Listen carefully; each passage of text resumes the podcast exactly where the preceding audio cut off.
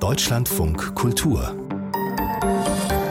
Diskurs. Hallo und herzlich willkommen. Mein Name ist Christine Watti und das ist eine Sendung im Diskurs von Deutschlandfunk Kultur in Kooperation mit der Wikimedia. Diese Sendung können Sie nachhören auf deutschlandfunkkultur.de und finden Sie natürlich auch bei Wikimedia.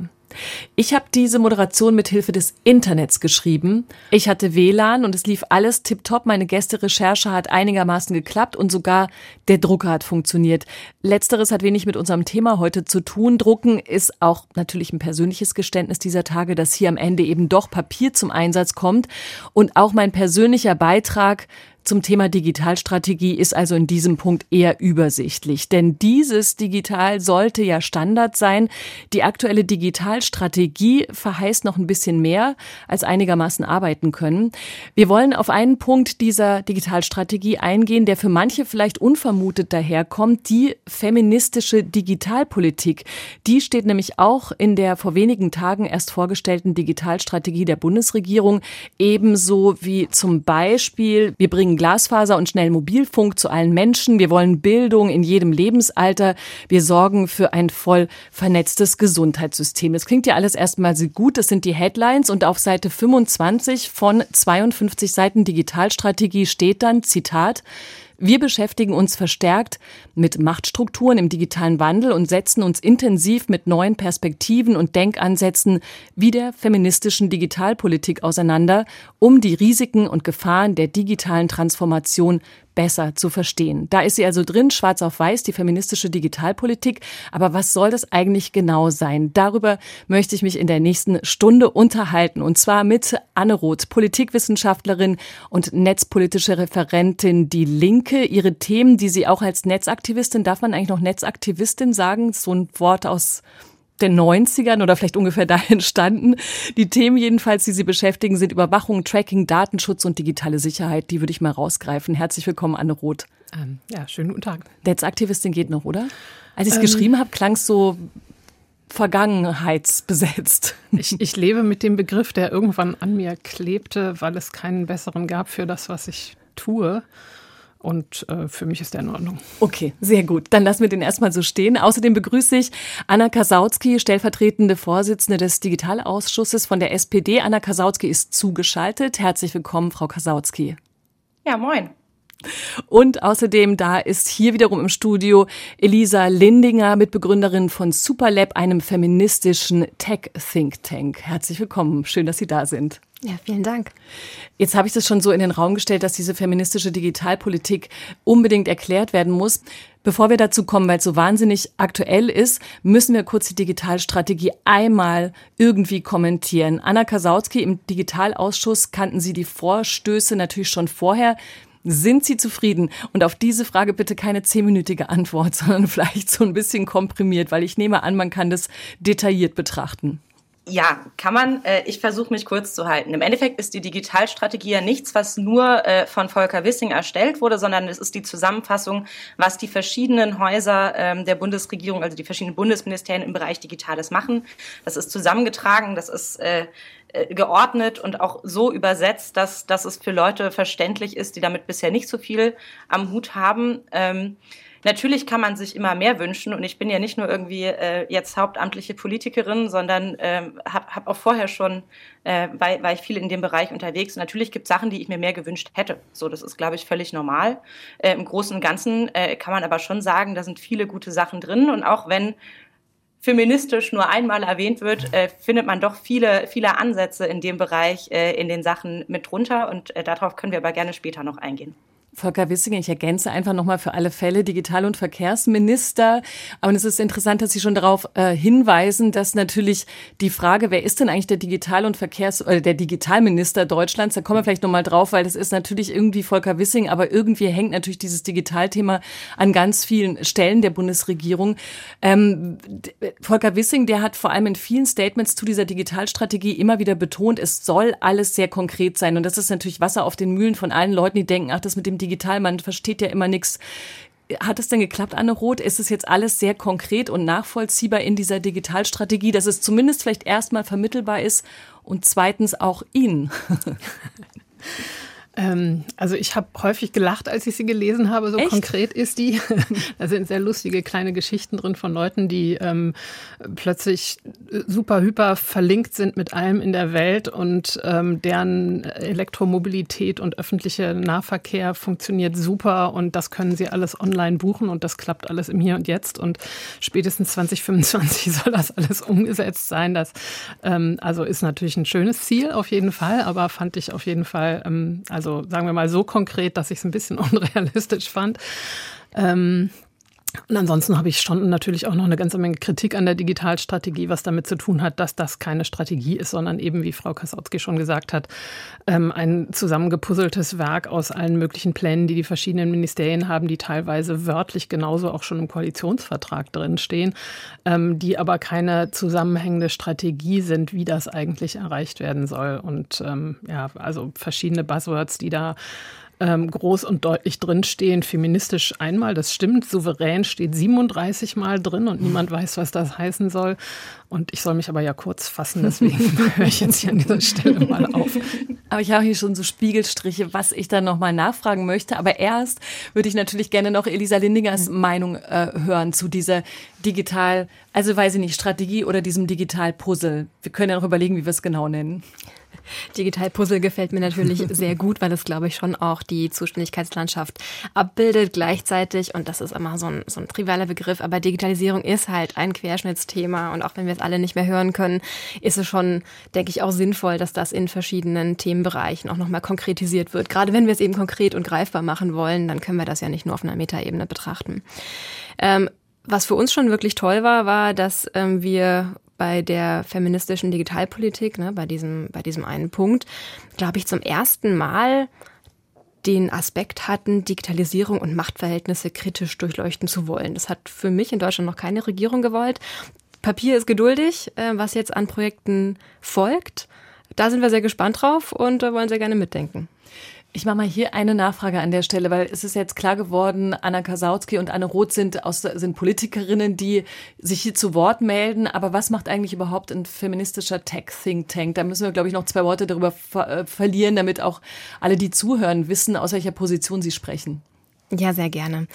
Was wir bei Sucher machen, ist, dass wir Gerechtigkeit und Digitalisierung zusammendenken wollen. Gerade findet Digitalpolitik sehr, sehr viel im wirtschaftlichen Kontext statt. Das sieht man auch daran, wenn wir uns angucken, welche Expertinnen und Experten so in den Digitalausschüssen eingeladen sind. Das sind in der Regel Vertreterinnen aus der Wirtschaft, auch aus der Wissenschaft. Zivilgesellschaft ist sehr selten der, äh, vorhanden und der Fall. Aber wir haben in Deutschland eine Zivilgesellschaft mit einer unglaublichen Expertise.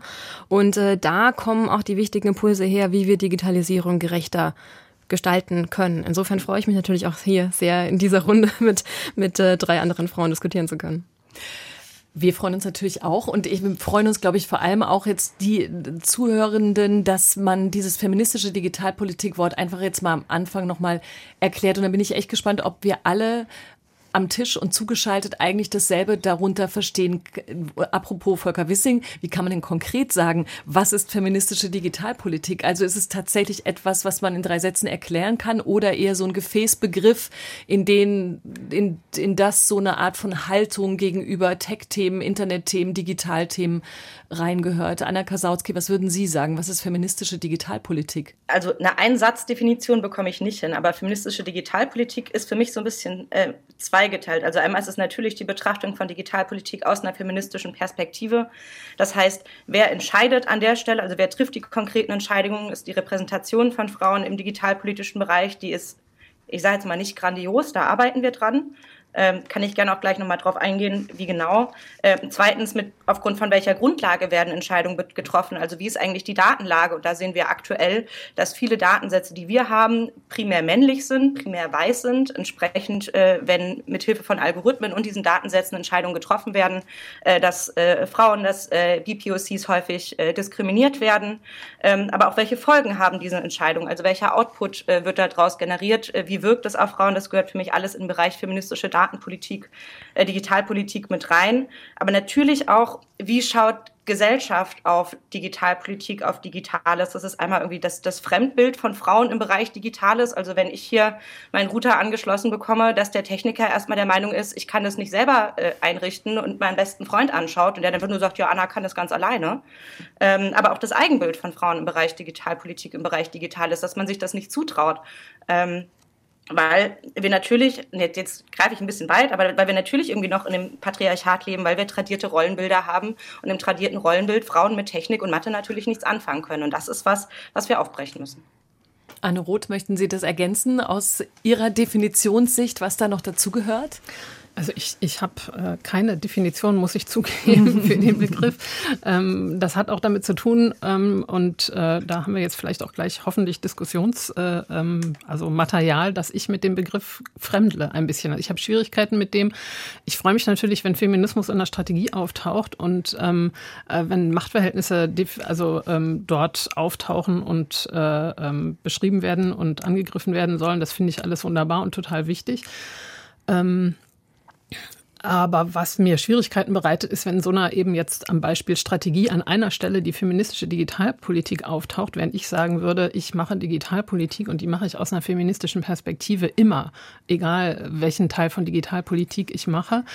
Ähm, und deswegen ist die sozusagen äh, zwingend feministisch, also sollte sie immer sein. Und ich vermute, dass ich mich damit jetzt vielleicht auch gar nicht so sehr unterscheiden von allen anderen, aber da würde ich denken, das geht halt nicht, wenn das irgendwo ein so ein kleines Eckchen ist, da kriegen jetzt die Feministinnen auch was und ansonsten machen die Jungs halt die wichtigen Sachen. Ähm, damit, ähm, also ich spitze jetzt ganz stark zu, aber damit habe ich einfach große Schwierigkeiten, weil das ähm, auch so ein bisschen was, per, also könnte gesehen werden. Ich will das jetzt hier gar nicht unbedingt zwingend so hinstellen, aber könnte halt auch so gesehen werden, als ähm, es gibt eben diesen einen Bereich und äh, so wie das da beschrieben ist, da sind Frauen so ein bisschen defizitär, denen muss so ein bisschen auf die Beine geholfen werden, ein bisschen mehr Mint, ein bisschen mehr dies und ein bisschen mehr das, damit die endlich auch so sind wie die Männer und dann ist alles gut. Also so eine Gleichstellungsperspektive und mit der habe ich äh, riesige Schwierigkeiten. Aus meiner Perspektive würde ich sagen, eigentlich, ähm, also aus einer jetzt so ein bisschen abstrakter, theoretischer und feministischen Perspektive würde ich sagen, sind eher die Männer äh, defizitär und haben verschiedene Lücken.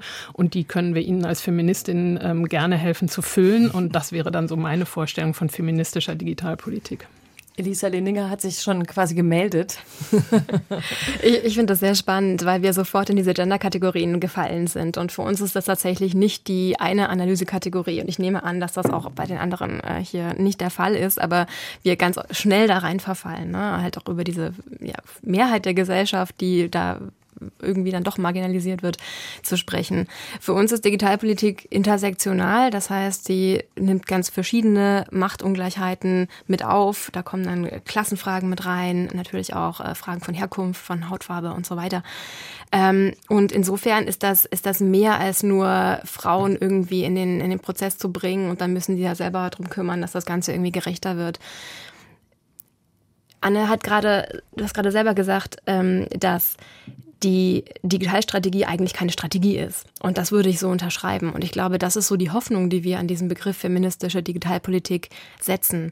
Nämlich, dass genau das ein Leitbild sein kann. Wir haben ja auch ähm, als Analogie die feministische Außenpolitik, die ja auch eher ein obergeordnetes Werte- und Kon Gedankenkonstrukt ist, aus der sich dann konkrete Handlungen ableiten, aber kein, noch nicht ein konkreter Maßnahmenkatalog.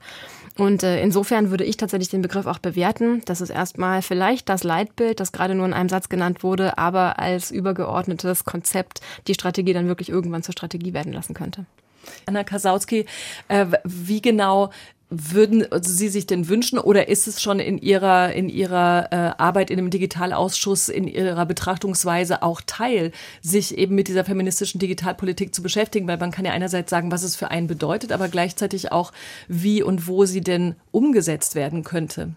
Auf jeden Fall. Also ich meine, es ist auch schon äh, an, andiskutiert worden, dass, also an der Stelle ist Feminismus für mich ähnlich wie irgendwie Digitales. Es spielt überall mit rein und man kann eigentlich nichts betrachten, also man kann eigentlich alles feministisch betrachten, man muss auch überall die Digitalpolitik und das Digitale mit reindenken. Äh, und so läuft es natürlich auch im, im äh, Digitalausschuss. Was ich total spannend finde, weil wir gerade auch bei Machtverhältnissen waren, ist, wie unterschiedlich Ausschüsse da teilweise arbeiten. Also dass wir beispielsweise im Digitalausschuss, wenn wir äh, die Regierung befragen, dass alle gleich viel reden Redezeit haben und die Möglichkeit haben, nachzufragen. Ähm, das, ich habe ja noch einen zweiten Ausschuss, Ernährung und Landwirtschaft. Da wird quasi Reihe um die Frage gestellt, dann wird gesammelt beantwortet und dann kann man einfach Fragen hinten runterfallen lassen. Das finde ich im, im Digitalausschuss deutlich angenehmer. Was wir beispielsweise konkret machen, äh, neben, äh, ich sage jetzt mal, der Policy, neben den Inhalten, wo man sagt, okay, da versuchen wir ähm, eine feministische Perspektive mit reinzubringen, äh, äh Machtsysteme irgendwie mit aufzubrechen, äh, ist, dass wir gerade dabei sind, die allererste äh, Frauenvernetzung innerhalb vom Digitalausschuss äh, der demokratischen Fraktionen äh, quasi zu gründen. Äh, ich bin da mit allen demokratischen Fraktionen in Kontakt und auch alle haben gesagt, sie wären da voll dabei, weil wenn man sich anschaut, wie die Repräsentanz von äh, Nicht-Männern, sage ich mal, im Ausschuss ist, dann ist die ähm, so mittelmäßig. Ähm, und meine Erfahrung irgendwie grundsätzlich mit Politik ist, dass es äh, ja nach wie vor eine unglaubliche Männerdomäne ist, ähm, dass ähm, dass man viel mehr irgendwie aufbringen muss und viel mehr investieren muss, um sich da irgendwie durchzuboxen. Ähm, und dass diese, diese Frauennetzwerke oder die feministischen Netzwerke unglaublich helfen können, ähm, um da irgendwie voranzukommen. Deswegen war es mir wichtig, dass wir das im Digitalausschuss auch machen. Ich finde es total nice, äh, dass da alle auch zu bereit sind und ich freue mich drauf, das jetzt innerhalb der nächsten Sitzungswochen anzustoßen. Anne-Ruth, war das vorhin eine ernsthafte Meldung oder so ein Gesprächsanteil? ähm, ein ganz kleiner Widerspruch zu der schönen okay. Harmonie im Digitalausschuss, äh, die tatsächlich, das stimmt schon, äh, da geht es harmonischer und kooperativer zu als in manchen anderen Ausschüssen und gleichzeitig ist es aber so, dass ähm, also jetzt äh, die Oppositionsperspektive uns gerade die Ampel mitgeteilt hat, dass ab jetzt die Zahl der Fragen, die wir stellen dürfen, in Anhörungen begrenzt wird und auch geringer sein wird ähm, als bei den großen Fraktionen. Also ist schon besser als in manchen anderen Ausschüssen, aber aber auch nicht ideal. Elisa Lindinger, wie genau, ähm, also weil wir jetzt gerade schon von Anna Kasautsky kurz gehört haben, wie man eigentlich konkret dann arbeitet und was man damit macht, wenn man feministische Digitalpolitik äh, verfolgen oder umsetzen will. Wie konkret möchten Sie denn werden, wenn Sie Forderungen stellen oder auch im Think Tank überlegen, wie das umgesetzt werden kann? Ein paar Beispiele haben wir gehört, aber wahrscheinlich geht es noch viel weiter. Ja, für uns ist äh, feministische Digitalpolitik schon ein Ansatz, Digitalpolitik komplett neu zu denken. Es ist kein Add-on. Ähm, wir denken da an drei Bereichen. Das eine sind die Prioritäten, die wir setzen. Gerade, wie gesagt, hat, na, es, geht sehr, sehr stark um wirtschaftliche Interessen. Ähm, das spielt stark mit und ich verstehe das auch. Es geht immer um Innovation und um Wachstum, aber das alleine kann es ja nicht sein. Also für uns ist eine feministische Digitalpolitik immer auch eine Digitalpolitik der Grundrechte, die für Dinge wie Transparenz steht, für Mitgestaltung, Zukunftsfähigkeit und natürlich auch um Nachhaltigkeit. Diese Dinge müssen wir zusammen denken.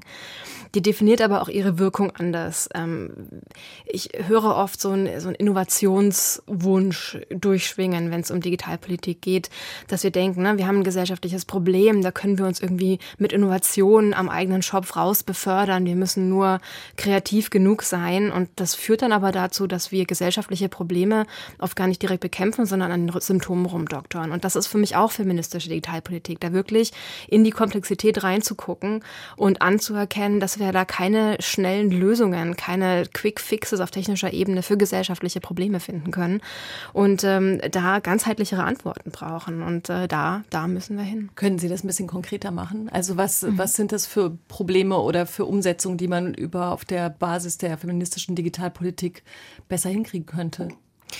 Nee, dann möchte ich ein konkretes, ähm, ein, dann möchte ich ein konkretes Beispiel bringen, das gerade auf EU-Ebene diskutiert wird. Das ist die sogenannte Chat-Kontrolle. Da geht es darum, dass ähm, natürlich wir ein großes Problem haben, dass dokumentierter Kindesmissbrauch über digitale Medien und äh, digitale Kommunikationswege weiter ähm, verbreitet wird und äh, weiter zirkuliert. Und die, der Gesetzesvorschlag zur Chatkontrolle sieht aber vor, dass um diese Weiterverbreitung zu erkennen, letztendlich unsere Grundrechte auf eine Privatheit unserer Kommunikation komplett ausgehebelt werden. Und auch den Tech-Konzernen dann nochmal maßgeblich weitreichendere Mittel gegeben werden, um unsere Kommunikation zu überwachen, sogar überwachen zu müssen, als das heute der Fall ist.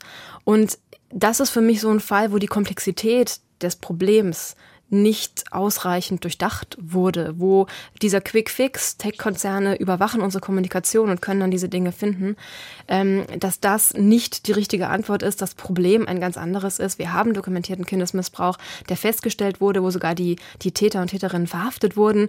Ähm, die Dokumente sind aber weiter im Internet, weil die Polizei gar nicht, nicht äh, hinterherkommt, um die offline zu nehmen. Also da fehlt auch tatsächlich an anderer Ebene eigentlich die Mittel und die Wege und nicht unbedingt ähm, bei der Online-KI-Überwachung unserer Kommunikation. Kommunikation. ich würde auf jeden Fall ergänzen wollen. Ich kann nur, ich kann nur vollumfänglich äh, zustimmen. Wir lösen gesellschaftliche Probleme nicht dadurch, dass wir irgendwie Technik draufschütten. Ähm, und um beim konkreten äh, Beispiel zu bleiben oder grundsätzlich bei der Debatte, äh, die wir ja auf Bundesebene jetzt auch immer wieder hatten, jetzt neulich den, den Antrag von der Union äh, mit dem unglaublich polemischen Titel Kinderschutz vor Datenschutz, ähm, dass häufig auch einfach ein Verständnis dafür fehlt, was heißt das eigentlich? Also gefühlt ist Teil meines Jobs als Abgeordnete durch den Bundestag zu rennen und den Leuten zu erklären, ähm, worüber reden wir hier eigentlich? Und ganz häufig ist KI so die Wunderwaffe, wo, wo gefühlt alle sagen, das lösen wir wieder mit KI, mit KI, aber irgendwie habe ich manchmal das Gefühl, dass das Verständnis fehlt, dass das auch nur trainierte Algorithmen sind ähm, und dass die nicht alles lösen können. So und wir haben innerhalb unserer Fraktion schon sehr früh da eine Begleitgruppe zu, zu eingerichtet, also quasi eine Arbeitsgruppe, die sich aus Menschen aus verschiedenen Ausschüssen zusammensetzt, die alle mit mit diesem Vorschlag irgendwie verbandelt sind. Also vom Familienausschuss über den Innen-, über den Rechtsausschuss bis zu uns Digitalos ähm, wo wir uns dann mit verschiedenen Leuten getroffen haben, die damit zu tun haben. Also es sind ErmittlerInnen, das war der Kinderschutzbund, das war auch Google, die ja so ein Server-Side-Scanning in den USA auch schon betreiben, ähm, aber auch mit IT-Forensikunternehmen, die beschlagnahmte Datenträger auswerten. Äh, und die haben wir dann auch einfach mal gefragt, was nutzt ihr denn eigentlich an technischen Hilfsmitteln, um die Datenträger auszuwerten? Und das Einzige, was sie machen, ist quasi Schritt eins von diesem Vorschlag, das ist der, der, der Hashwertabgleich, also quasi die digitalen Fingerabdrücke. Und alle, bei allem anderen sagen sie, da ist die KI noch lange nicht weit genug, die durchsuchen alles Hände händisch. Ähm, und dann irgendwie zu sagen, naja, wir brechen mal sämtliche Verschlüsselung auf und basically das Recht auf, auf äh, geheime Kommunikation und Briefgeheimnis für den Fall, dass wir vielleicht irgendwann mal eine Technik haben, die das, die das lösen kann, wo ich auch ein großes Fragezeichen hinter, hintersetzen würde, ähm, geht das Problem von der falschen Seite an. Aber es fehlt ganz, ganz viel an Verständnis für diese Themen, äh, auch ein technisches Verständnis, wie funktionieren Dinge. Und ich glaube, dass das äh, eine Aufgabe ist, die wir insgesamt als Gesellschaft ähm, angehen müssen, äh, weil wir sonst immer wieder in, in echt miese Grundrechtseingriffe reinschlittern, äh, die wir versuchen natürlich auf allen Ebenen zu verhindern lernen. Ähm, aber wenn das Wissen nicht da ist, dann lassen sich die Leute natürlich auch leichter bequatschen. Christian Inninger? Was ich da raushöre, und, und das kann ich nur voll und ganz unterschreiben, ist ja, eine feministische Digitalpolitik muss eine kompetentere Digitalpolitik sein. Und ich glaube, genau das ist es. Und das wird es aber halt auch nur, indem Expertinnen und Experten angehört werden und auch ähm, frühzeitig am besten, damit solche Gesetzesentwürfe, wo einfach klar ist, dass die auch wieder einkassiert werden, dass solche Geschichten nicht mehr passieren. Das klingt aber alles, Anne Roth, danach, als hätte man auch sagen können, und dann wäre das feministisch auch nicht an dieser einen kleinen Stelle aufgetaucht, dann hätte man sagen können, wir brauchen eigentlich eine kompetentere Digitalpolitik. Also so wie wir jetzt sprechen. Ne? Wir reden über, das, über die konkreten Dinge, über die wir seit vielen Jahren reden, dass wir immer wieder feststellen, also ein großes Wir jetzt gerade nur von aus meiner Sicht, wenn man auf diese Digitalthemen guckt, dass ganz viel ähm, Vermittlungsbedarf herrscht und äh, viel Expertise einfach nicht vorrätig ist in, an den einzelnen Puzzleteilakteuren der sogenannten Digitalstrategie. Ich werde auf keinen Fall widersprechen, wenn es darum geht, kompetentere Digitalpolitik haben zu wollen. Ähm, auf jeden Fall. Ich ähm, habe da noch so einen anderen Blickwinkel drauf vielleicht, oder den ich da gerne noch hinzufügen würde, der, glaube ich, auch damit zu tun hat, nämlich äh, stereotype Geschlechterrollen. Männer und Frauen ähm, um jetzt sozusagen stereotyp zu bleiben mit allem, was man dazu noch sagen könnte, ähm, sind ja also sagen wir mal, Technik ist, ähm, wird als klassisch männliche Sphäre be betrachtet. Insofern ist jetzt gerade Digitalpolitik sozusagen nochmal mehr ein Bereich, ähm, wo sehr viel mehr Männer ähm, den Eindruck erwecken, sie würden sich damit wahnsinnig gut auskennen und Frauen häufiger, und dann vielleicht kommen wir noch zu dem MINT und Mädchen und Mathe und Schule und so weiter, aber ähm, sozusagen schon quasi ab, ab Kindergarten Mädchen mehr oder weniger ausgetrieben wird, dafür ein Interesse zu entwickeln, ähm, was in der Gesellschaft immer noch leider dazu führt, dass wir, dass wir eine Situation haben, wo Männer dazu neigen, ähm, zu transportieren, dass sie sich mit diesen Sachen wahnsinnig gut auskennen und Frauen dazu neigen, den Eindruck zu haben, dass das ein ähm, total magisches irgendwas ist, was man nicht verstehen kann und womit man sich nicht auskennt und da auch wirklich nie durchsteigen wird. Und diese beiden völlig sozusagen unrealistischen Selbstwahrnehmungen, die führen ja zum Beispiel auch dazu, dass wir, und jetzt mache ich ein paar große Sprünge, was Elisa eben auch gesagt hat, die, die führen eben ähm, dazu, dass, dass dann ähm, die Erwartung existiert, dass irgendwelche äh, magischen Lösungen ganz handfeste Probleme lösen. Ähm, ähm, das, und jetzt wieder zurück zur Chatkontrolle finde ich, finde ich äh, wirklich passend. Also, dass diese, da jetzt die KI all diese Probleme lösen soll, während beispielsweise, aber, also wir haben eine kleine Anfrage im Frühjahr zu demselben Thema an die Bundesregierung gerichtet, wo es unter anderem darum ging, ähm, ob die äh, Polizei eigentlich überhaupt den Auftrag hat, dafür zu sorgen, dass diese Bilder aus dem Netz gelöscht werden. Ähm, und das hat sie nicht ähm, das könnten die ja machen. Also man könnte die ja damit beauftragen, ähm, tatsächlich diese Sachen zu löschen. Da gab es äh, ein Team von JournalistInnen, die das im November, Dezember äh, sehr schön demonstriert haben, dass wenn man äh, die Betreiber der Server direkt kontaktiert und sagt, guckt mal, wisst ihr eigentlich, dass diese Bilder bei euch sind? Wollt ihr die nicht mal schnell löschen? Ist übrigens strafbar. Da haben die wahnsinnig viel von dem Zeug aus dem Netz geholt. Das heißt, das ist eine sozusagen sehr praktische Sache, die man da machen kann, um dieses Problem zu lösen. Und das, finde ich, steht so ein bisschen sinnbildlich für viele Sachen, die in der Digitalpolitik Politik erlebe, wo innovative, neue, tolle Sachen, wo viele Fördergelder draufgeschmissen werden und Leute schöne Reden halten und äh, hoffen, viel Geld mit zu verdienen, entwickelt werden, die aber, die aber das eigentliche Problem, was einfach so in den ganz einfachen alltäglichen Dingen liegen, nicht, nicht lösen. Ich muss jetzt trotzdem noch mal ganz konkret nachfragen, wenn man dieses Chat, äh, äh Chat-Kontrolle-Beispiel nimmt, die feministische Digitalpolitik wenn die schon etabliert wäre, was hätte die ausgerichtet? Weil ich immer noch darauf kleben bleibe, dass ich denke, das hat auch tatsächlich was mit Kompetenz zu tun und der, wie gesagt, in diesem Fall ja auch seitens des Digitalministers mal die eine, dann die andere Position, wo man nicht genau wusste, vielleicht fehlte da auch einfach, fehlten da noch so ein paar Informationen und äh, Verständnis der Situation, um was es überhaupt geht. Und die feministische Digitalpolitik hätte uns inwiefern geholfen? Anna Roth hat sich schon gemeldet dazu. ähm, na, ich ähm, würde sagen, äh, das Problem, es geht ja im Moment und immer wieder um eben die Darstellung sexualisierter Gewalt an Kindern im Netz. Das, ähm, dafür, das kann man nicht in zwei Sätzen, dafür habe ich jetzt die Lösung und so, so ja, kriegen ja. wir das weg. Aber ähm, was ich schon sagen würde, ist, dass da verschiedene Politikbereiche zusammengedacht werden mhm. müssen. Also solange wie Jugendämter nicht vernünftig ausgestattet werden, also, ne, also vor der Dokumentation findet ja die Tat statt. Das heißt, da muss, äh, finde ich, auch ganz viel Gewicht draufgelegt werden, zu sagen, wir schützen die Kinder, wir hören den Kindern zu, wir sorgen für Sozialarbeiter in, in den Schulen die darauf geschult sind, die Kinder zu sehen und zu erkennen und ihnen zu helfen, damit das gar nicht stattfindet. Das wird das ganze Problem auch nicht lösen, keine Frage.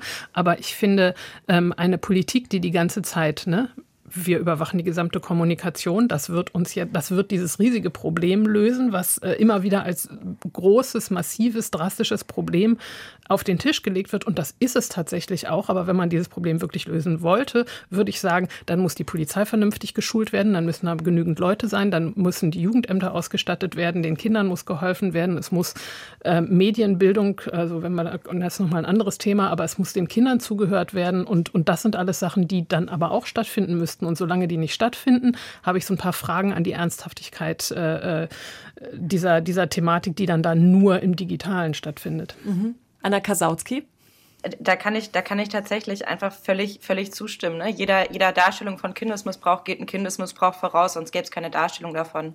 Und wir müssen das Problem, klingt also doof zu sagen, ne? man muss es an der Wurzel anpacken. Da muss viel Prävention mit rein, da muss viel Bildungsarbeit mit rein. So, meine Eltern haben mich doch auch nicht um 22 Uhr draußen rumrennen lassen, draußen alleine. Äh, in der analogen Welt, sage ich mal, bei der digitalen Welt machen wir es. Wenn Kinder im Internet als Kinder erkennbar sind, dann können sie auch, dann kann auch sie abgezielt werden. So, deswegen war, war mein Credo auch immer, Datenschutz ist Kinderschutz. Wenn Kinder im Netz unterwegs unterwegs sind sie sind nicht als Kinder erkennbar, dann können sie auch nicht Ziel von solchen Leuten werden. Wenn äh, man in äh, öffentlichen Chats beispielsweise in Computerspielen oder ähnliches, wenn man da eine Moderation mit drin hat, kostet das natürlich Geld, weil das Stellen sind, die bezahlt werden müssen. Aber dann kann man quasi äh, von, von, von Anbeginn an mit intervenieren und solange wir da nicht das Bewusstsein für in der Gesellschaft haben, dann bringt es überhaupt nichts, Technik auf dieses Problem zu gießen. Wir müssen die Ermittlungsbehörden entlasten, wir müssen äh, schauen, dass die Verfahren schneller werden können. So dafür äh, ist es auch wirklich sinnvoll, mal mit Staatsanwältinnen und Staatsanwälten zu sprechen, die in dem Bereich unterwegs sind. Auch das haben wir als Begleitgruppe gemacht, äh, um zu gucken, wie kann man dieses Problem gesamtheitlich angehen. Und was wir jetzt gerade aktuell machen, und da arbeiten wir auch mit dem Innenministerium zusammen, ähm, dass wir äh, sagen, wir wollen nicht nur sagen, nein, der Vorschlag ist doof. Also ich meine, ich sage auch, nein, dieser Vorschlag ist doof.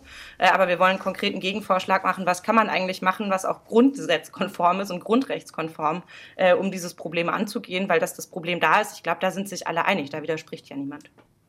Ich glaube, was wir bei, der, bei dieser Debatte auch schon wieder aus dem Blick verlieren, ist, dass technologische Lösungen ja kontextagnostisch sind. Und das, das war jetzt ein sehr verkopfter Weg, um äh, Folgendes auszudrücken. Nämlich, dass wenn, wenn wir sagen, es ist in irgendeiner Form legitim und gewollt, dass wir Kommunikation so weit aushebeln wollen, um eben ähm, bestimmte, bestimmte Bilder im Internet zu finden, dann ist diese Technologie auch in anderen Bereichen für andere Zwecke einsetzbar. Ähm, es ist nicht möglich, das eine nur in dem einen Bereich einzusetzen, alle anderen Nutzungsregeln auszuschließen. Das heißt, wir würden potenziell auch Aktivistinnen, Aktivisten, Dissidentinnen und Dissidenten in anderen Ländern, die in Diktaturen leben, ans Messer liefern, wenn wir so eine Art von grundrechtsunterwandernden Technologienutzungen zulassen.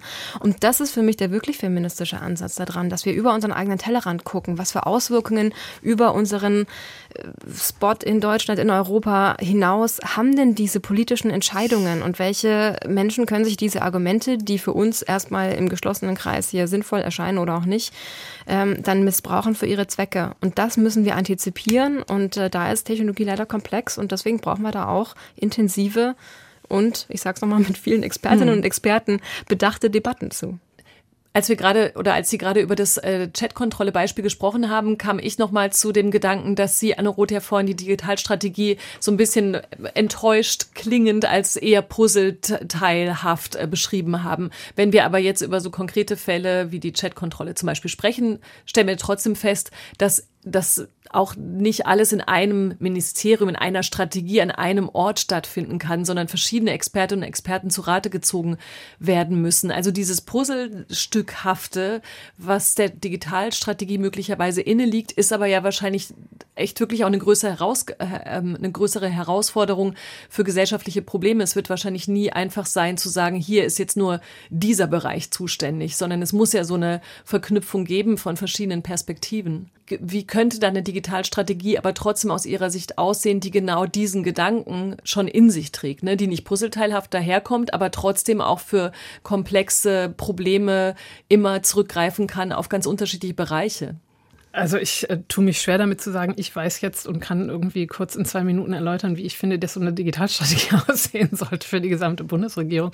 Ähm, das äh, kann ich jetzt tatsächlich auch nicht. Ich kann ähm, vielleicht sagen, dass ich an bestimmten Stellen fand, dass da ähm, zu sehr sozusagen immer nur aus der Perspektive eines Ministeriums drauf geguckt wurde und andere Sachen dann fehlen, was auch wieder diese feministische Perspektive ist, wo man sieht, an diesen und jenen Stellen äh, fehlt dies und das. Dann müsste man dann einzelne Beispiele sich rausfischen und so, das finde ich gar nicht so einfach. Ein anderes Ding, was vielleicht auch dabei eine Rolle spielt, ist, ähm, dass mir äh, persönlich an dieser Strategie zu sehr äh, eben immer einzelne Projekte, dies wollen wir und dies wollen wir und dies führen wir, so ähnlich wie der Koalitionsvertrag, wo ganz viele Ziele definiert sind, aber zu wenig dieses, wie wollen wir das denn eigentlich erreichen, äh, dass das zum Beispiel das mit, dem, ähm, mit der Mobilität gut funktioniert oder dass plötzlich alle meine Apps zusammen irgendwelche Sachen ähm, machen können, die mir helfen, ich weiß nicht, wie viele verschiedene Anbieter in einem Ding zu verbinden und über übrigens das aber auch datensparsam und äh,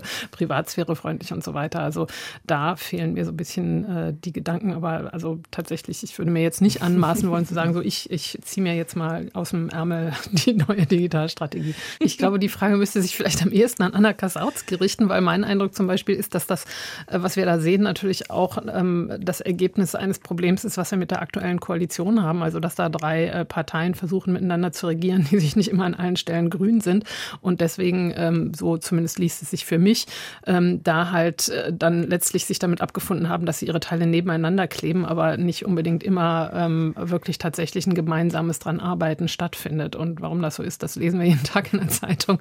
Ähm, und, und ich finde, das kann man aber auch so ein bisschen daraus lesen. Und das sieht man ja auch, wenn man sich Digitalpolitik anguckt, die der alten Koalition wie die der neuen Koalition. Also so banale Dinge wie die, äh, jetzt komme ich mal mit einem hässlichen Wort, IT-Konsolidierung des Bundes. Also das heißt, die äh, gewissermaßen gewissermaßen die, die Erneuerung der IT-Infrastruktur der Ministerien der Bundesregierung, ähm, die schon längst hätte homogen, hom, also, ähm, homogenisiert worden sein sollen und äh, erneuert sein sollen. Und das funktioniert die ganze Zeit nicht, weil da immer verschiedene Ministerien sich untereinander in den Haaren haben. Und das sind halt Dinge, die sieht man nicht so schön so. Das ist gewissermaßen die Infrastruktur unter der Digitalisierung. Und das ist aber an verschiedenen Stellen. Also auch zum Beispiel, wenn man sich das Thema Verwaltungsdigitalisierung anguckt, das klassische Beispiel, warum kann ich immer noch nicht meinen Führerschein Führerschein online beantragen und so weiter.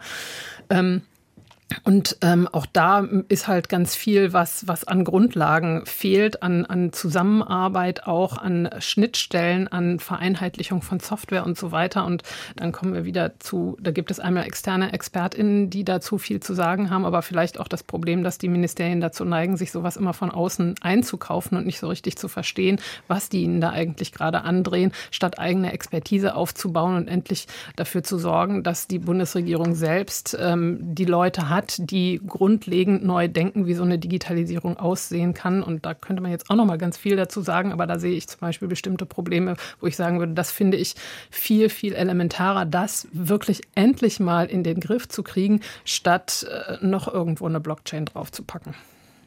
Anna Kasautsky ist jetzt wirklich, glaube ich, dran. Erst noch mal ganz kurz zurück zur Digitalstrategie. Ich glaube, das ist so ein bisschen ähm, das Problem und der Grund, warum sie so aussieht, wie sie aussieht, äh, Digitalisierung, ich meinte das ja vorhin schon mal, so Digitalisierung und Feminismus hat da für mich äh, äh viel gemein, weil es überall mit reinspielt. Und man kann aber schlecht sagen, wir machen das jetzt zentriert an einem Ort und alle anderen, äh, den, den spielen wir das quasi so mit zu. Wir müssen es schaffen, dass wir die Digitalkompetenz in allen Häusern aufbauen. Und das da ist, und das äh, werden meine Genossinnen und Genossen nicht so gern hören, wenn ich das sage, aber da ist in der Vergangenheit auch nicht immer alles gut gelaufen. Ähm, und wenn man sich anschaut, wie so die Digitalisierungsstrategien der verschiedenen Ministerien in den letzten Jahren und Jahrzehnten waren, ähm, dann kann man auf jeden Fall schon mal sagen, sehr unterschiedlich. ähm, ganz, ganz, ganz häufig hatte ich, also zumindest als ich das erste Mal drauf geschaut hatte, hatte ich so das Gefühl, die sind in komplett unterschiedliche Richtungen gelaufen und haben nicht miteinander gesprochen, wohin. Ähm, und das ist so das Problem, vor dem wir jetzt stehen. Und als wir, ich habe ich hab neulich im Ausschuss mal nachgefragt, ob es denn eigentlich eine einheitliche Strategie wird, äh, gibt, weil wir gesagt haben, wir wollen auch ein Recht auf, auf Open Data haben, ob es eine einheitliche Strategie gibt, wie Daten abgelegt werden, in welchem Format, dass es für alle, dass alle darauf zugreifen können. Und diese Frage konnte mir an der Stelle nicht beantwortet werden. Ich hoffe, äh, dass das als Denkanstoß mitgenommen wurde, um äh, das jetzt äh, gemeinschaftlich anzugehen. Ähm, aber eine Sorge kann ich schon mal nehmen. Also ja, man man merkt manchmal, dass drei unterschiedliche Parteien da zusammen in einer Koalition sind, die nicht an allen Stellen gleich denken. So, sonst wären wir auch eine Partei. Ähm, aber es ist schon so, dass wir miteinander reden ähm, und uns über die Projekte austauschen und gemeinsam überlegen, wie, wie, kann man da, wie kann man da vorangehen oder wie kann man da nicht vorangehen. Ähm, und ich glaube, es ist jetzt auch keine, keine, kein großes Geheimnis, wenn ich irgendwie sage, im, im Bereich Digitalpolitik, ähm, im Bereich Chatkontrollen, im, im, Bereich Vorratsdatenspeicherung denken manchmal unsere äh, Leute, die Digitalpolitik machen, anders als beispielsweise die eine oder andere Person, die Innenpolitik macht. Und ich glaube, das ist was, äh, wo, wir, wo wir auch dran arbeiten müssen, weshalb ich durch die Gegend renne und, und äh, allen Leuten erkläre, ob sie es wissen wollen oder nicht, äh, wie Sachen funktionieren, aber um da ein Bewusstsein für herzustellen ähm, und äh, solche naja, Sachen, wie sie in der letzten Legislatur teilweise passiert sind, äh, diese Legislaturperiode zu vermeiden. Ist denn praktische Frage der Digitalausschuss tatsächlich auch dafür zuständig, um in allen Häusern an der im Haus sich befindenden Digitalkompetenz zu schrauben und die zu verbessern? Oder wie funktioniert das? Also diese Vision, ne, die Sie gerade geäußert haben. Es muss in allen Häusern muss genau so eine Art von Kompetenz da sein, dass es dann auch hinterher besser zusammenfluppt.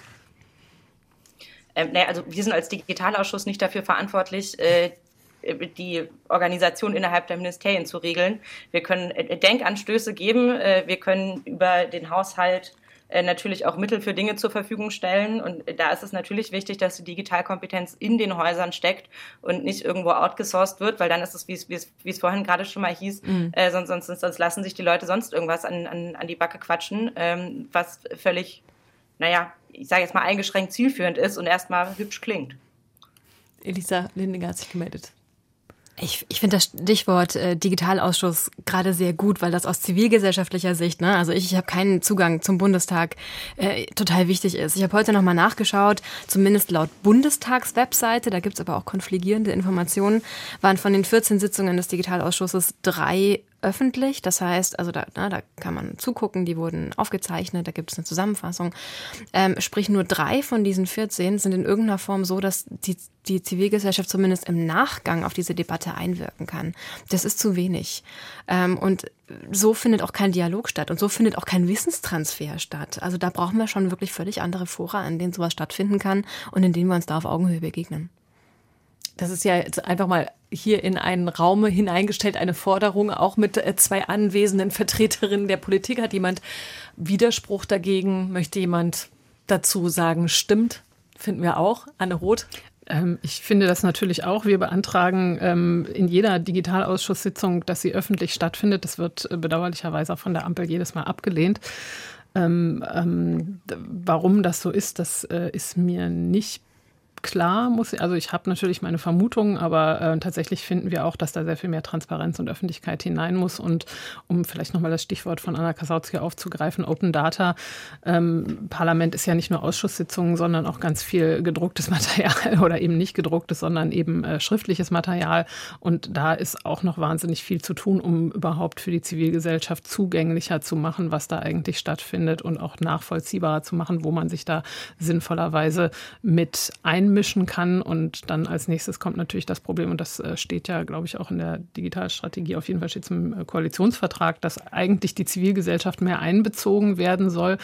Ähm, und da würde ich auf jeden Fall ähm, also hoffen, dass die Ampel sich dem demnächst mehr widmet bei mir rennt man mit beidem völlig offene Türen ein. Und äh, wenn ich das entscheiden dürfte, dann wären die Ausschusssitzungen auch schon öffentlich.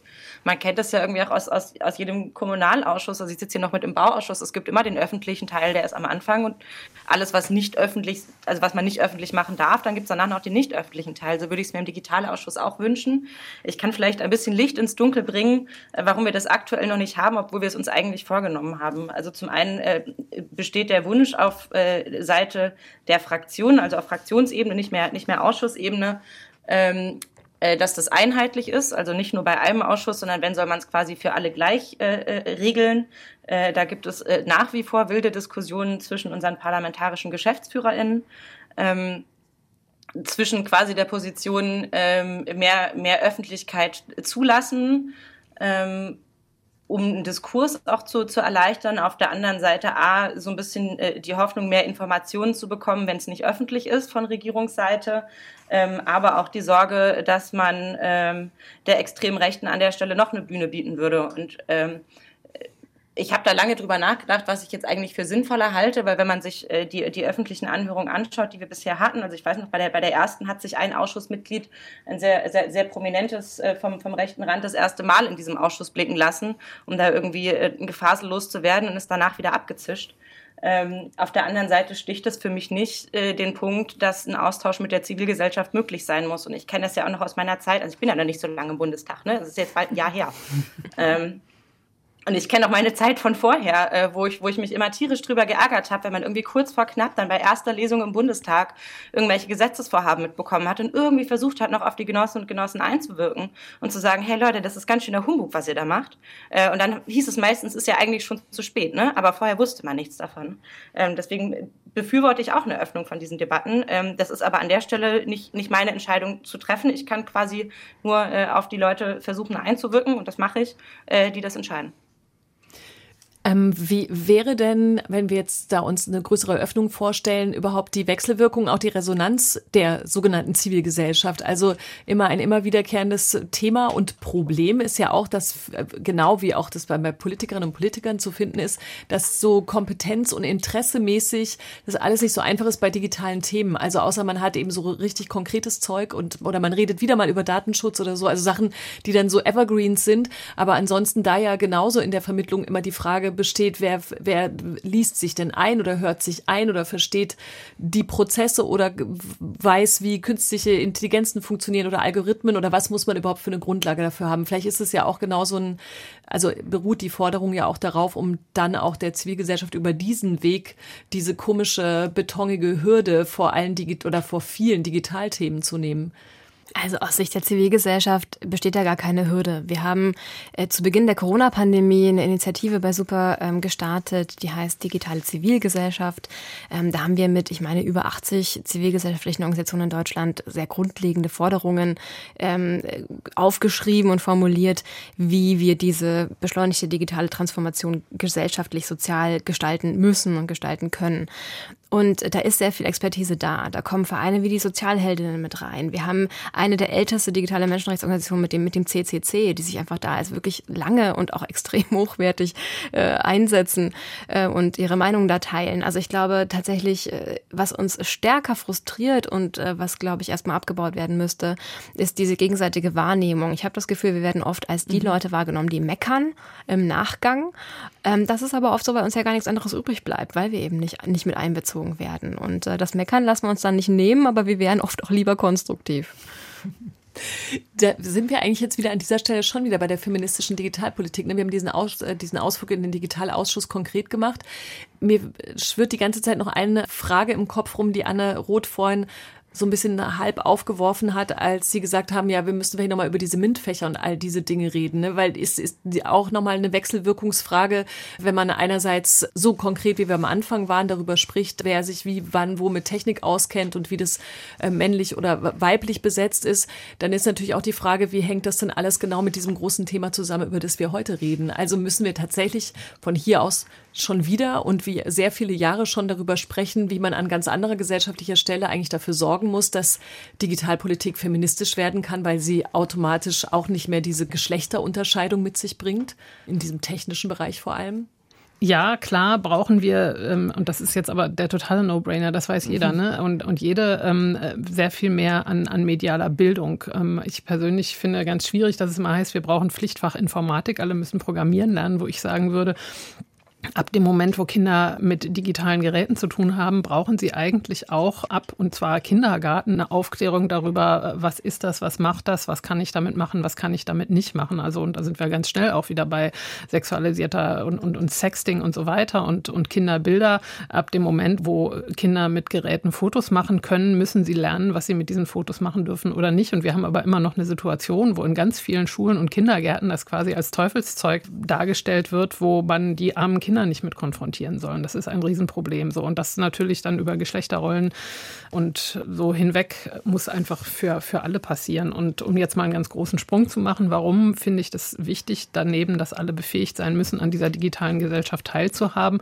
ist, weil Digitalisierung sehr häufig eben immer von so bestimmten Fachleuten gewissermaßen verantwortet und vorangetrieben würden, die sich mit einem Thema besonders gut auskennen. Und tatsächlich ist es aber ja so, dass häufig ganz viele Themen in so einen Digitalisierung Digitalisierungsprozess mit hineinspielen. Und um das mal so ein bisschen plastisch zu machen, ich zum Beispiel beschäftige mich viel mit einem Thema, was auch ein Querschnittsthema ist, einerseits in der Digitalisierung und andererseits aber in der Frauenpolitik. Und das macht ganz schwierig, das Thema digitale Gewalt, und zwar häusliche digitale Gewalt. Das heißt, ähm, dass sich gegenseitige Überwachen in Fällen von häuslicher Gewalt ähm, oder Minikameras, die im äh, semi-öffentlichen Raum Leute aufnehmen und solche Sachen. Ein ganz praktisches Beispiel, ähm, Internet of Things, um mal zu verdeutlichen, was das heißt, wenn sowas nicht mitgedacht wird. Ähm, wir haben, viele von uns haben smarte Geräte im Haushalt, ähm, also Alexa, Siri, aber auch irgendwelche äh, smarten Heizungen und Musik, die man von irgendwo steuern kann. Die meisten haben, die einen eigenen Router zu Hause haben, haben vielleicht auch eine App auf dem Smartphone, mit dem sie den kontrollieren können. Die meisten anderen NutzerInnen dieses Routers wissen nicht, dass die eine Person, die den Router administriert, ganz viel sehen kann, was die da drauf machen. Dasselbe betrifft auch Alexas und Siris oder die Fernsteuerung von Rollläden oder Türen oder irgend sowas. Und die Konstrukteure von diesen Geräten, die denken aber nicht mit, dass eigentlich in einer Familie oder auch sonst in welchem Lebenszusammenhang oder ähm, Arbeitszusammenhang diese Geräte so konstruiert sein müssen, dass die verschiedenen Nutzer und Nutzungen voneinander getrennt sind, damit es eben nicht möglich ist, dass die eine Person, die das Gerät administriert, die Nutzung der anderen sehen kann und vielleicht sogar auch manipulieren kann, weil da eben eine große Gefahr drin schwebt. Das, das fehlt einfach, das wird gar nicht mitgedacht. Die Leute, die sowas entwickeln, die denken da nicht dran. Und das, jetzt habe ich diese große Geschichte mhm. erzählt, um so ein bisschen zu verdeutlichen, dass verschiedene gesellschaftliche Problematiken einfach zusammengeführt werden müssen, auch im Bereich Digitalisierung. Ich finde die große Geschichte ganz gut, weil die das jetzt nochmal so konkret gemacht hat und dann versuche ich auch nochmal wenigstens nochmal kurz konkret zu werden, weil ich in meiner Anfangsfrage ja so ein bisschen auch diese ganze Digitalkompetenz in der Gesellschaft, in der Schule und so weiter reingebaut habe. Anna Kasautsky in der Digitalstrategie ist sowas dann auch mitgedacht und gehört unter dieses feministische Digitalpolitik-Thema, nämlich, dass man natürlich, dass diese Strategie irgendwo nach außen wirken kann, außer dass sie Innovatives verspricht, dass sich nämlich da tatsächlich auch schon im Vorhinein Vorhinein was ändert, bevor man eben hinterher wieder darüber reden muss, dass feministische Digitalpolitik Leute auf gleiche Art und Weise berechtigen muss. Am Ende müssen wir wirklich über Schulthemen und Bildungsfragen nochmal sprechen wir hatten es ja zu Anfangs ja schon mal, und das steht ja irgendwie auch mit drin, dass es um, um Machtasymmetrien geht und wie man damit umgeht. Und ich habe am Anfang in meiner Definition von feministischer Digitalpolitik gesagt, es geht darum, wer entscheidet, mit welcher Grundlage und welche Folgen das für Menschen hat. Das muss immer mitgedacht werden, ob das jetzt bei den smarten Geräten zu Hause ist. Ich habe beispielsweise in sowohl in meiner Wohnung hier, da wohne ich allein in Greifswald, aber in, in, in Berlin habe ich eine WG, äh, habe ich ein absolutes äh, Veto für Sprachsteuerung ausgesprochen ähm, und habe hab ein äh, sehr lautes Schmollen bekommen dafür. Ähm, aber also da, da fehlt an ganz vielen Stellen Bewusstsein. Und Informatik in der Schule darf halt irgendwie auch nicht nur sein, zehn Finger schreiben und wir lernen mit äh, Microsoft Office umzugehen. So, ich hatte damals das große Glück, so jetzt fühle ich mich ein bisschen, alt, so, ne? aber ich hatte damals das große Glück, dass bei uns zu Hause das Internet nicht richtig funktioniert hat, um ICQ zu benutzen und mit meinen Freunden zu chatten, äh, war ich dann in, in der Informatik AG und habe da halt nebenbei irgendwie Grundlagen programmieren gelernt. Ähm, ohne, ohne ICQ hätte ich das aber, glaube ich, damals nicht gemacht. Ähm, und wir müssen von, von klein auf diese, diese Kompetenzen vermitteln. In welchem Raum bewege ich mich da eigentlich? Ähm, man muss die Kompetenz aber auch bei den Eltern vermitteln, also bei, bei Erziehungsberechtigten, äh, bei LehrerInnen, bei KindergärtnerInnen, bei allen, die irgendwie in diesem Kontext unterwegs sind. Man muss diese Berührungsängste, also das klingt so blöd, ne? aber diese Berührungsängste vor der digitalen Welt nehmen, in der wir uns sowieso alle bewegen. Äh, weil solange wir, so, so, solange Menschen irgendwie sagen, ich kenne mich damit nicht richtig aus, ich traue mich nicht, sich aber trotzdem da drin bewegen, begeben sie nicht nur sich selbst in Gefahr, sondern gefährden manchmal auch andere, indem beispielsweise Bilder von Kindern oder ähnliches hochgeladen werden, weil auch das ist ja so niedlich, äh, die Kleine im, im, im Badeanzug am Strand. Ähm, und das ist, glaube ich, eine große gesellschaftliche Aufgabe, vor der wir stehen. Aber dafür muss es auch in der Politik bei allen angekommen sein, warum, warum das unbedingt notwendig ist. Und ich glaube durchaus, dass äh, man in, in der Digitalstrategie da nicht nur Ansätze für hat, äh, sondern tatsächlich auch äh, konkrete Lösungen, wenn es irgendwie äh, darum geht, wie, wie gehen wir mit Sachen um, wer entscheidet, mit, aufgrund von welchen Grundlagen äh, wird, wird entschieden und welchen Output haben diese Entscheidungen am Ende. Elisa Lindinger. Jetzt, jetzt klingt es so, als, als wären einfach keine Frauen in Informatik, sehr verkürzt gesagt. Und, und dem ist ja faktisch nicht so. Es gibt nicht den einen Studiengang Informatik, sondern es gibt die sogenannten Bindestrich-Informatiken, also beispielsweise Bioinformatik, Wirtschaftsinformatik, Medieninformatik. Ähm, und in diesen ist der, der Prozentsatz an, an Studentinnen viel höher als in der beispielsweise in der angewandten Informatik. Ähm, also der, der klassischen Informatik sozusagen. Und da ist was passiert, was historisch auch schon in ganz anderen Feldern im, im Arbeitsleben ähm, zu beobachten war, nämlich dass Studiengänge, in die tendenziell mehr Frauen reingehen, abgewertet werden. Ich habe selber in der Informatik gearbeitet an einer Hochschule in Deutschland, wo konsequent die Medieninformatik, die den höchsten Anteil an Studentinnen hatte, äh, als Mädcheninformatik ausgesprochen wurde von den, von den Professoren. Und dann immer, haha, da sind ja die ganzen Frauen und äh, die Männer studieren da nur, weil da so viele Frauen sind, wenn sie das dann überhaupt machen wollen. Aber das wäre die softe Option. Und solange wir so, eine, so ein Miteinander haben, solange solche Tonfälle in irgendeiner Form adäquat sind, ist, sind nicht die Frauen das Problem, die über zu wenige Qualifikationen verfügen. Und ich, ich bin mir auch sicher, dass das hier Konsens ist. Sondern wir brauchen da echt einen Kulturwandel und auch einen, einen deutlicheren Widerspruch, auch ein deutlicheres gesellschaftliches Zeichen gegen solches Framing, gegen diese Abwertung von Frauen in technischen Berufen. Und das kann die feministische yes. Digitalpolitik, oder? Also ich meine, ist das unsere Konklusion möglicherweise, weil die eben auf all diesen Bereichen und dann eben auch in der Politik wirkt, weil ich glaube auch, dass hier ziemlich viel Konsens herrscht am Ende dieser Diskussion, oder? Will jemand widersprechen? Ähm. Nein, an dieser Stelle wohl nicht.